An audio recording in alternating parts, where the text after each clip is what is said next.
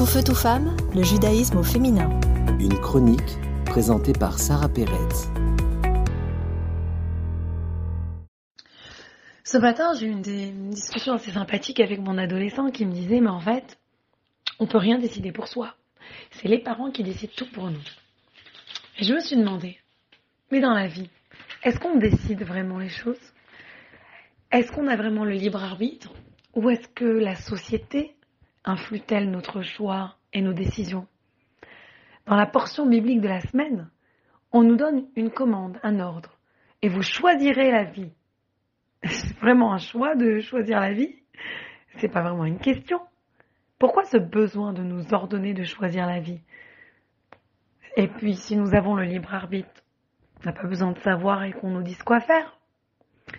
Une réponse possible est qu'il faut prendre une décision consciente de vivre sa vie et non seulement de végéter.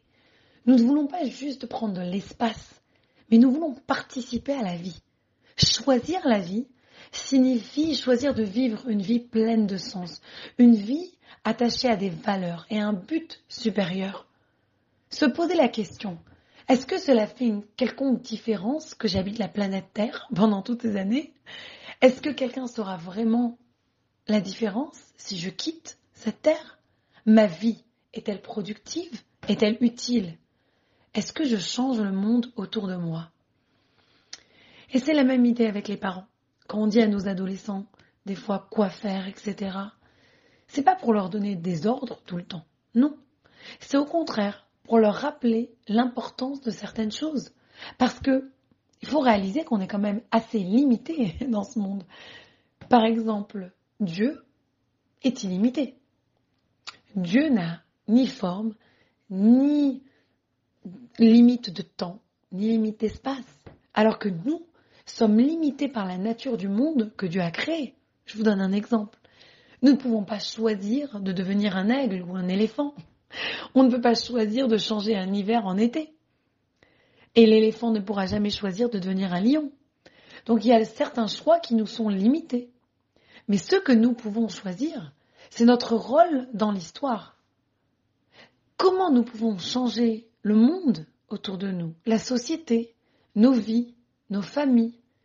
Nous pouvons décider de la profondeur de l'histoire, de notre histoire, par de bonnes actions, par la prière, par des actions de charité et de bonté autour de nous, de recettes, comme nous appelons ça.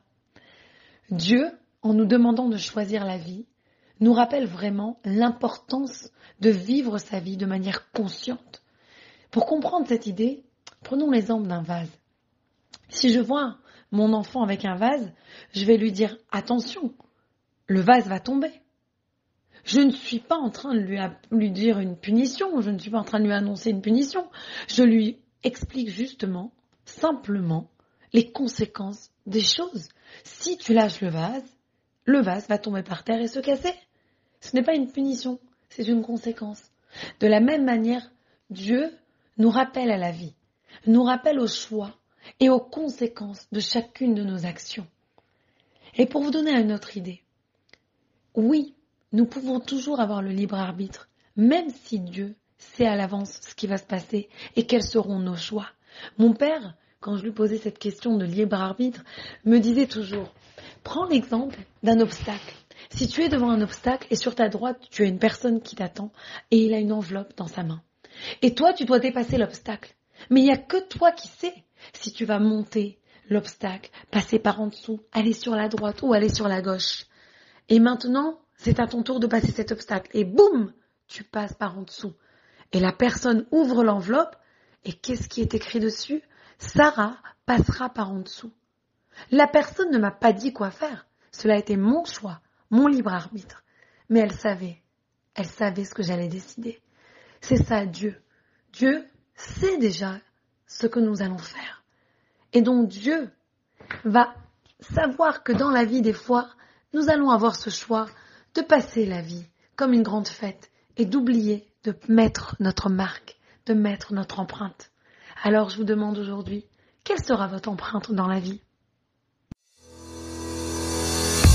Tout feu, tout femme, le judaïsme au féminin.